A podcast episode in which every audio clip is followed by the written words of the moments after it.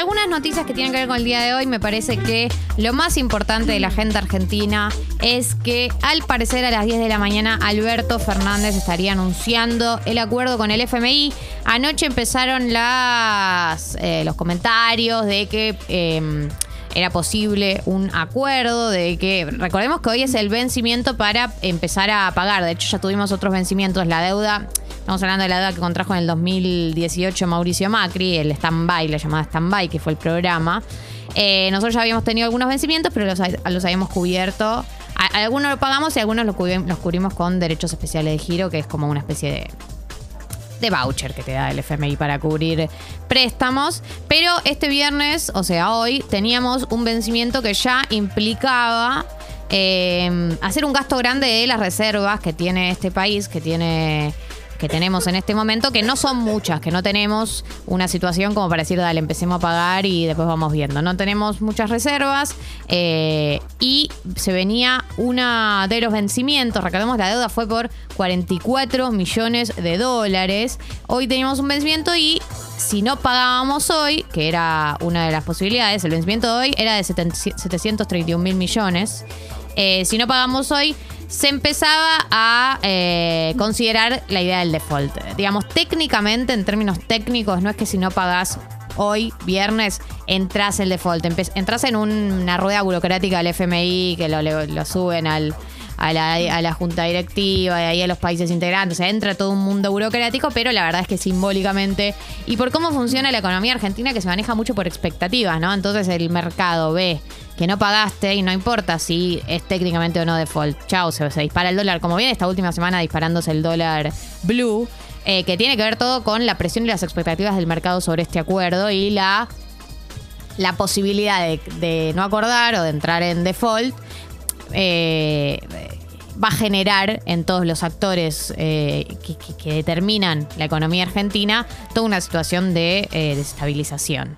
Así que era importante que era lo que iba a pasar este viernes. La verdad que eh, sabíamos que estaba tenso, sabíamos que eh, la clave de la negociación era el tema del déficit fiscal que eh, el FMI te pide que vos, digamos, de acá a unos años tengas déficit cero. La pregunta era de acá a cuántos años y a qué ritmo eh, me lo vas a pedir, porque si me lo pedís de acá a dos años y a un ritmo recontra rápido, la única manera No es llego. ajustando. Mm. No, llego ajustando, recortando. Eh, entonces la discusión estaba pasando un poco por eso. Eh, al parecer se llegó a un acuerdo. Eh, y Alberto Fernández va a Perdón, lo de que es sorpresivo eh, es tal, porque incluso ayer, ¿te acordás que decíamos? como y, y los comentarios vienen siendo que no. No, y no había encima, pistas. Ayer salieron mucha gente vinculada al gobierno, ¿no? Eh, desde Claudio Lozano hasta algunos diputados a decir, bueno, tampoco el default es tan grave, ¿no? Como que decían. De hecho, ¿quién fue el que salió a decirlo? ¿Lozano o Moro? Que salió a decir, bueno, el default es un- como una construcción discursiva, ¿no? Es- es- la inseguridad es, un- Sí, una, es una sensación. sensación. Un poco así como salieron a, a generar este clima de, bueno, tampoco es tan grave si no cerramos, que me parece que desde el gobierno había una línea que quería cerrar a toda costa. Bueno, finalmente, al parecer, hay acuerdo. Hoy a las 10 de la mañana hablaría Alberto Fernández de Olivos y después va a haber una conferencia de Juan Mansur, el jefe de gabinete, eh, y Martín Guzmán, el ministro de Economía. Los detalles del acuerdo no los tenemos y me parece que es... eh, eh, prudente esperar al anuncio oficial para ver oficialmente cuál cuáles son eh, los detalles de ese acuerdo. Seguramente Guzmán, seguramente Alberto haga el, el- conteo más, más macro, como que cuente un poco por arriba, y Guzmán, que es muy técnico, haga como el detalle del acuerdo. Pero sin dudas me parece que es la noticia del día de hoy. Y también va a ser interesante ver porque hay dos posibles acuerdos. Hay un acuerdo que es eh, posponemos el pago de acá no sé cuántos años, piqui piqui, bueno, vemos unos años. Y hay otro acuerdo que es donde ellos nos refinancian, o sea, nos prestan guita para empezar a pagar ahora. Eh, Entonces también eso hay que ver porque no, no todos los acuerdos son iguales. Eh, así que eso me parece que es la noticia del día de la fecha.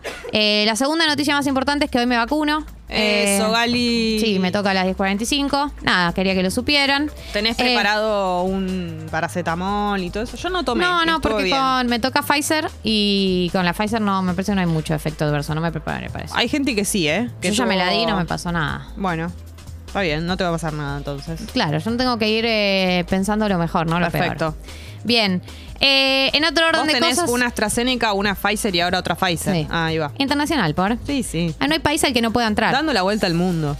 Eh, me llegan a no dejar entrar a un país y yo pelo mi carnet de vacunación. Y sí. ¿Vos sabés quién soy yo? Yo soy Jorge Pfizer. El método.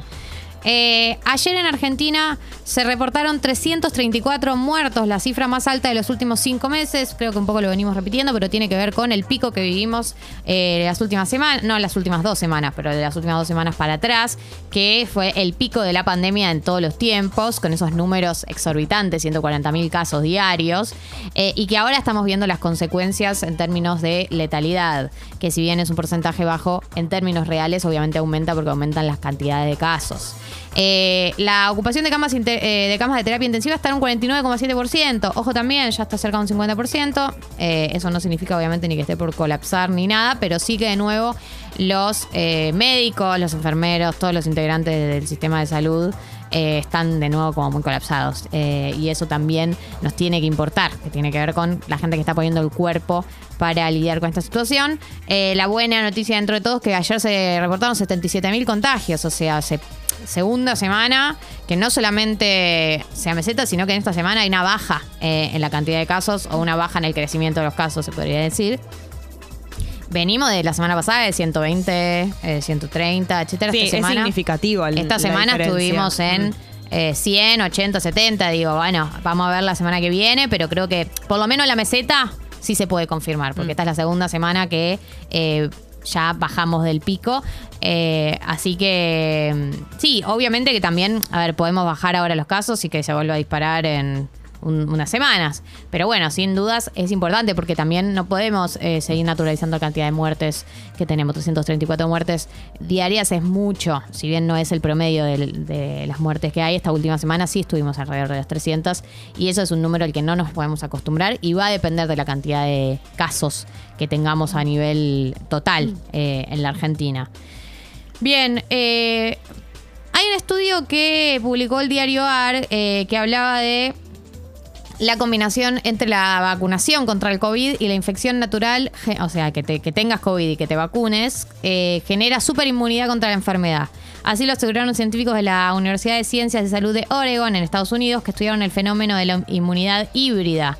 Y concluyeron que sin importar el orden, la inoculación es necesaria para protegerse de la enfermedad y ampliar la defensa contra el virus. O sea, no importa si te tuviste... ¿Qué tuvo- qué pasó ¿Qué pasó primero? primero? Mm. Pero juntas es como full potencia. También hay que decir igual que en Argentina, no sé si en otras partes del mundo, se están viendo muchos casos de reinfección. Gente que tuvo COVID y a las dos semanas tiene COVID de nuevo. Eso también es por las distintas cepas vacunadas, es por las distintas cepas que están recorriendo eh, el país, que no, que eso hace que por ahí eh, te generaste anticuerpos para una, pero no para otra. Hay gente que la primera vez fue sintomática y la segunda no, o viceversa. Entonces por ahí ya no tenemos esa tranquilidad eh, de, de tener COVID y decir, bueno, listo, ya tengo anticuerpos, porque hay varias cepas circulando y no te cubre para todas. Así que eh, lamentablemente hasta que no bajen los casos no vamos a poder relajar los cuidados.